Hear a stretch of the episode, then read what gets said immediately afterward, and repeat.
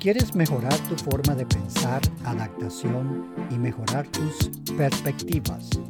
Todo comienza con el cerebro. La neuroplasticidad es para cualquier persona que desee tomar medidas y realizar cambios profundos y significativos en su comportamiento y enfoques ineficaces del pensamiento, aprovechando su poder. Gracias a la neuroplasticidad, todos nosotros tenemos la capacidad de cambiar y crecer. Conexión interior. Episodio 12.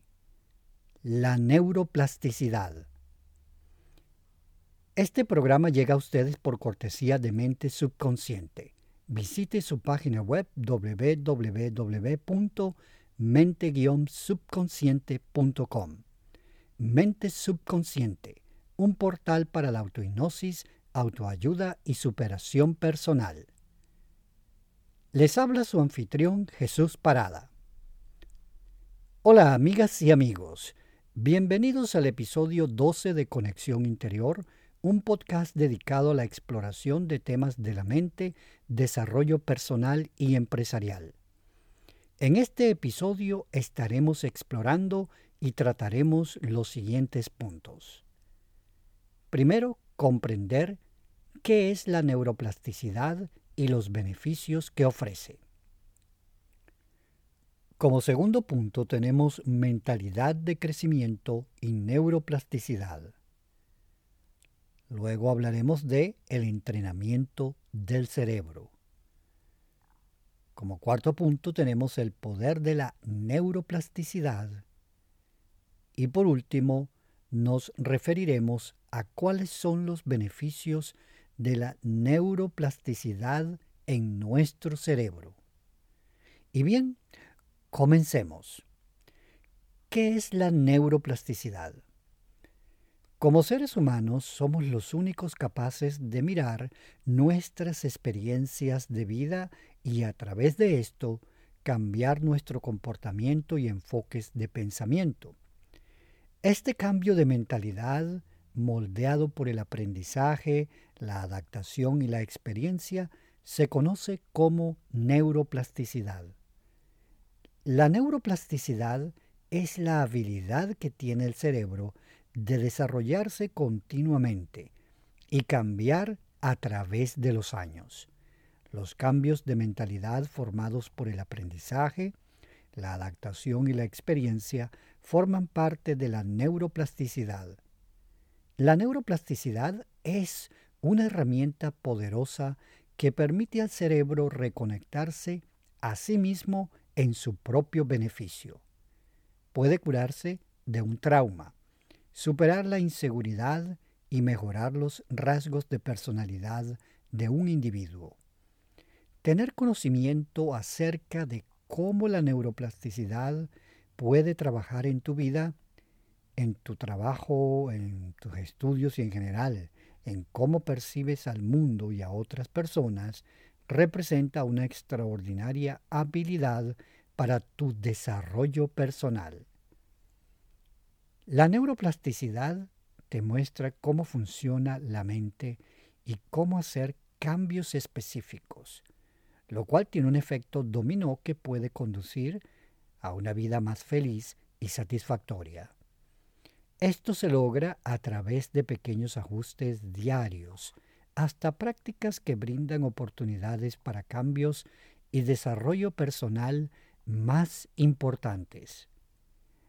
La palabra plasticidad fue referida por primera vez en términos de comportamiento humano en el libro Fundamentos de Psicología del autor William James en 1890.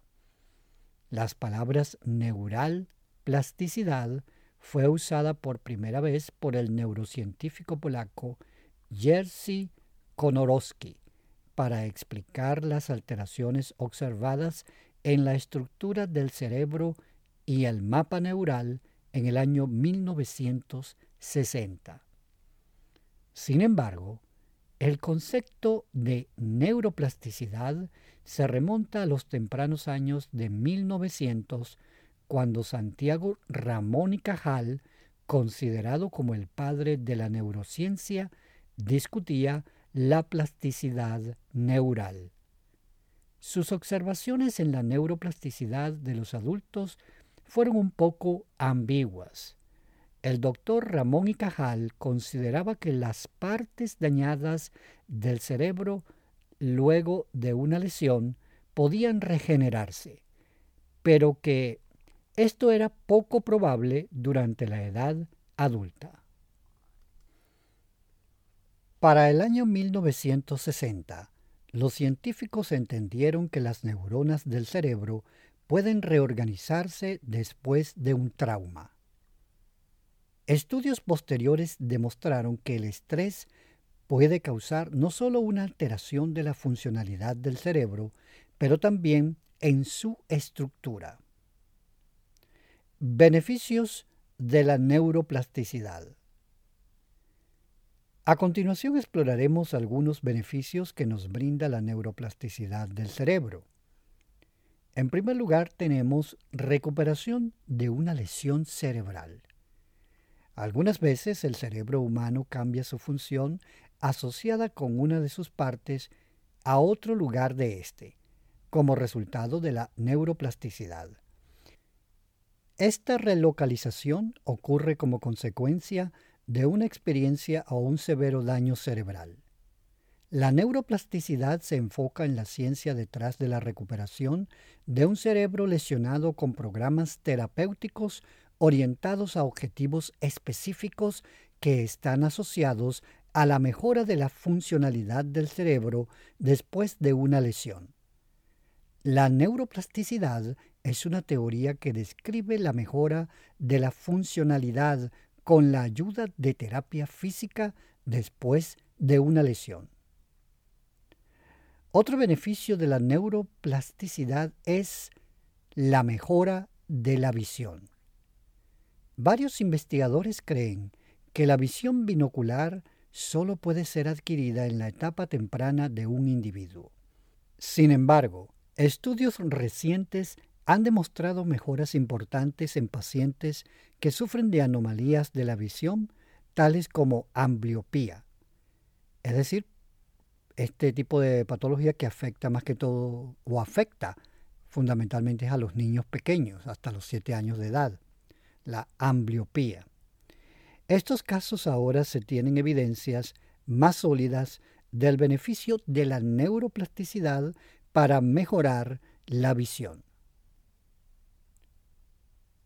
Entrenamiento cerebral. Muchas empresas han desarrollado programas o aplicaciones de entrenamiento cognitivo basado en la neuroplasticidad para entrenar al cerebro. Es decir, que la neuroplasticidad ha dado lugar al desarrollo de dispositivos o de programas digitales u electrónicos que permiten entrenar el cerebro en ciertas habilidades. Veamos ahora lo que tiene que ver con la prótesis sensorial. La neuroplasticidad también toma parte en la función sensorial. El cerebro de un infante está completamente inmaduro y se desarrolla en respuesta al estímulo sensorial a lo largo del tiempo. Por ejemplo, la dificultad de escucha congénita es una condición de frecuencia auditiva que se encuentra en uno de cada mil infantes. Esta condición tiene efectos adversos del desarrollo del sistema auditivo, pero cuando una prótesis sensorial es implantada, la función del sistema auditivo es parcialmente restablecida. Los primeros dos a cuatro años de vida de una persona son delicados para la plasticidad. Recién nacidos sordos se les implanta una prótesis, el cual les provee la habilidad de aprender el lenguaje materno y ganan comunicación auditiva. De manera que la neuroplasticidad es fundamental en la recuperación de la escucha, de la capacidad de audición de muchos infantes. Gracias a esto, pues es posible desarrollar dispositivos especializados para mejorar la condición de vida de estas personas o de estos niños al principio de sus vidas. Luego veamos lo que tiene que ver, ahora en esta ocasión, con las extremidades fantasmas. La extremidad fantasma es un fenómeno en el cual la persona siente alguna sensación o dolor en la parte del cuerpo que ha sido cercenada. Esta condición es común en un 60 o 80% de las personas con partes del cuerpo amputadas. Una de las explicaciones se basa en el fenómeno de la neuroplasticidad. La red de neuronas de un miembro amputado se supone que estaban localizadas en las áreas que rodean esos miembros en la parte post-central. Como resultado, el área de la corteza previamente responsable del miembro amputado desaprende las actividades en el área. Hay una relación compleja entre la neuroplasticidad y la sensación del miembro amputado, lo cual puede ser beneficioso en pacientes o personas aprendiendo a manejar prótesis artificiales y en el desarrollo de tecnologías para mejorar tales prótesis. Conversemos ahora un poco sobre la meditación. Varios estudios e investigadores han conectado la meditación con el grosor cortical de la materia gris del cerebro. Un neurocientífico de la Universidad de Wisconsin, Richard Davidson, ha realizado experimentos con la cooperación del Dalai Lama en el impacto de la meditación en el cerebro. Este científico nos dice que la práctica de la meditación a largo o corto término conduce a los cambios en la actividad cerebral relacionados con la ansiedad, atención, depresión, ira, miedo y las capacidades del cuerpo de autosanarse. Tales alteraciones funcionales pueden resultar de alteraciones físicas de la estructura del cerebro. Ahora veamos lo que tiene que ver la mentalidad y el crecimiento con respecto a la neuroplasticidad. Mentalidad de crecimiento y neuroplasticidad. En otras palabras, ¿cómo están relacionadas la mentalidad de crecimiento y la neuroplasticidad? Hay una importante conexión entre la mentalidad de crecimiento y la neuroplasticidad. Los conceptos son un espejo el uno del otro. Una mentalidad de crecimiento es una mentalidad de una persona que tiene habilidades innatas, talentos y destrezas que pueden ser desarrollados o mejorados con la determinación, mientras que la neuroplasticidad se refiere a la habilidad del cerebro para adaptarse y desarrollarse más allá del periodo de desarrollo normal durante la infancia.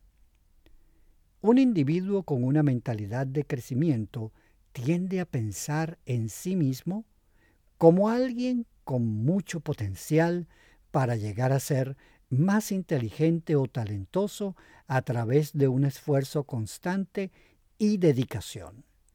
La mentalidad de crecimiento refleja el concepto de neuroplasticidad e intento de adaptación a una escala mayor. Veamos las ocho formas de desarrollar una mentalidad de crecimiento. El cerebro de un individuo nunca es fijo o permanente. Uno puede cambiar su mentalidad por voluntad y determinación. Hay unos simples pasos que pueden allanar, que pueden facilitar el camino para cambiar la forma de pensar de un individuo. Hay ocho formas para hacer crecer las bases de nuestros pensamientos. Primero, desarrollar nuevas creencias. Creer en ti mismo o en ti misma, en adquirir habilidades y destrezas y en las fortalezas que tenemos para adaptarnos a cambios positivos. Segundo, considerar las fallas con nuevos puntos de vista. Pensar que cometer fallas o errores son una oportunidad de hacer crecer nuestras experiencias y aprender de ellas con una mentalidad positiva. Aplicar tales aprendizajes a la vida práctica puede convertir tu mentalidad y dirigir tus pensamientos en la dirección positiva. En tercer lugar, tenemos mejorar la autoconciencia. Si haces un mayor esfuerzo en reconocer tus habilidades y destrezas, fortalezas y debilidades, la mejor manera para hacerlo es recibiendo retroalimentación de las personas quienes están en constante contacto contigo, desarrollando conciencia acerca del por qué las personas opinan de esa forma. Como cuarto punto para desarrollar nuestra mentalidad de crecimiento, debemos inspirarnos de los más jóvenes y desarrollar una nueva forma de ver las cosas. Como lo vería un niño, puede derivar en lograr un pensamiento positivo. Los niños practican la escucha activa. En quinto lugar, para desarrollar esa poderosa mentalidad de crecimiento, debemos asumir nuevos retos.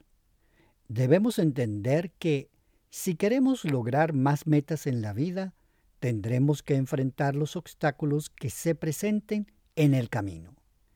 Prepararse para cualquier tipo de situación y estar listos para enfrentar las dificultades es lo que sienta las bases para una mentalidad de crecimiento. Como sexto punto, debemos tener pasión que conduce al éxito. Convertirnos en alguien que ama lo que hace y hace lo que ama.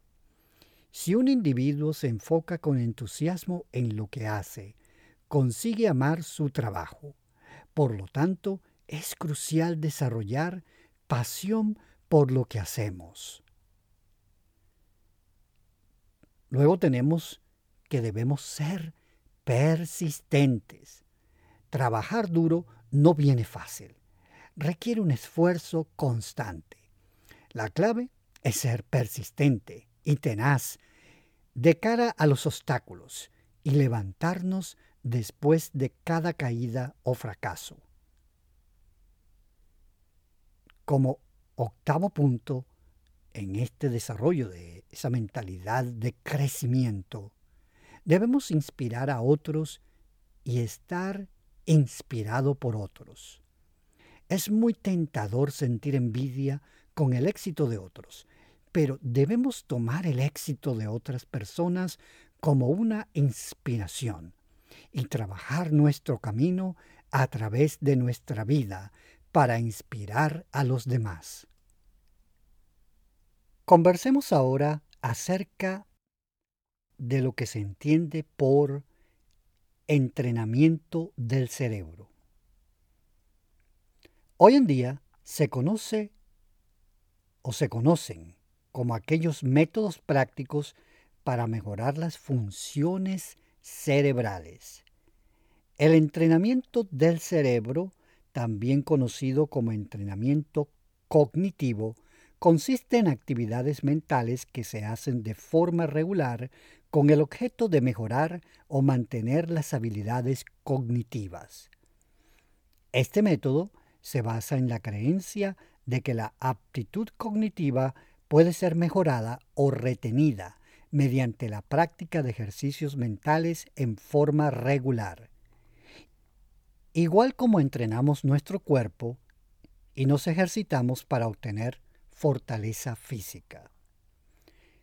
Investigadores han presentado evidencia en favor de la naturaleza plástica del cerebro y han probado que la estructura del cerebro de un individuo tiene la habilidad de madurar más allá de cierto límite. Estos científicos son de la opinión de que si una persona tiene una actividad cerebral de alta intensidad, entonces es más probable que se reduzca el riesgo de padecer enfermedades relacionadas con la edad como la demencia. Sin embargo, algunos científicos han declarado que el fenómeno de poner en forma el cerebro tiene muy poca influencia en esta reducción de riesgo. Veamos entonces algo que tiene que ver con lo que se conoce como la reserva cognitiva. El concepto de reserva cognitiva se originó a fines de la década de 1980, cuando los investigadores describieron a individuos sin síntomas aparentes de demencia que, sin embargo, en la autopsia se descubrió que tenían cambios cerebrales compatibles con la enfermedad de Alzheimer en estado avanzado. Estos individuos no mostraron síntomas de la enfermedad mientras estaban vivos porque tenían una reserva cognitiva lo suficientemente grande como para compensar el daño y continuar funcionando como de costumbre. Desde entonces, la investigación ha demostrado que las personas con una mayor reserva cognitiva pueden evitar mejor los síntomas de cambios cerebrales degenerativos asociados con la demencia u otras enfermedades cerebrales como la enfermedad de Parkinson, la esclerosis múltiple o un accidente cerebrovascular. Una reserva cognitiva más sólida también puede ayudar a funcionar mejor durante más tiempo si se está expuesto a eventos inesperados de la vida como estrés, cirugía o toxinas en el medio ambiente. Tales circunstancias exigen un esfuerzo adicional de su cerebro. Pasemos a ver ahora el poder de la neuroplasticidad. La neuroplasticidad es una herramienta poderosa de la naturaleza que nos permite que nuestro cerebro vuelva a cablearse por sí mismo en su propio beneficio. La neuroplasticidad puede ayudar a reponerse de los traumas, superar apegos inseguros creados durante la infancia y cambiar rasgos de la personalidad para mejor. El cerebro usa la neuroplasticidad en su propia conveniencia. Sin embargo, cuando hacemos uso de él en forma intencional, tenemos el potencial de obtener un cambio positivo. Suponiendo que entendemos el poder de la neuroplasticidad, ¿cómo podemos aplicarlo en nuestra vida diaria? Exploremos algunos beneficios de la neuroplasticidad y las técnicas involucradas en el uso para nuestro beneficio. ¿Cuáles son los beneficios de la neuroplasticidad en nuestro cerebro? Estudios han demostrado en diversas formas los beneficios de la neuroplasticidad en la estructura y función del cerebro. Aparte de mejorar el funcionamiento mental, el cerebro se beneficia en un número de formas a través de la adaptación de éste. Primero recuperándose de un derrame cerebral, por ejemplo. Luego recuperándose de una lesión cerebral como resultado de un trauma. También es posible que dándole al cerebro la habilidad de refrescar sus funciones, por ejemplo, si el área del cerebro responsable por una función es dañada, las otras áreas pueden contribuir a su recuperación. Si el área del cerebro pierde su área funcional, ésta puede mejorar otras áreas de funcionamiento. También la neuroplasticidad aplicada pues para mejorar el cerebro mejora la memoria. Mejora también el proceso cognitivo y mejora las habilidades de aprendizaje. Ahora, ¿cómo la neuroplasticidad se relaciona con la vida diaria? La neuroplasticidad tiene la habilidad de fortalecer el cerebro y es un método que ayuda a asistir el aprendizaje, tales como un experto en idiomas extranjeros o practicando cualquier instrumento musical. Esto también es útil para proveer una recuperación de una lesión, derrame, anormalidades del cerebro de una forma más eficiente, superando desórdenes y también ayuda a superar las adicciones, depresión y desórdenes obsesivo-compulsivos. En definitiva, la neuroplasticidad tiene innumerables beneficios y es un tema bastante extenso que requiere mucho estudio e investigación.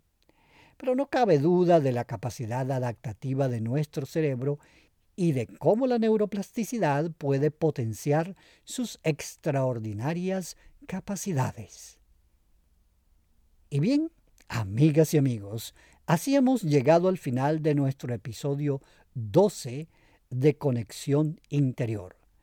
En este episodio hemos conversado sobre, primero, comprender qué es la neuroplasticidad y los beneficios que ofrece. Segundo, la mentalidad de crecimiento y la neuroplasticidad. Tercero, el entrenamiento del cerebro. Cuarto, el poder de la neuroplasticidad. Y por último, cuáles son los beneficios de la neuroplasticidad en nuestro cerebro. Les habló Jesús Parada, y solo me resta invitarlos a escuchar nuestro próximo episodio, donde estaremos hablando sobre la autohipnosis y sus beneficios.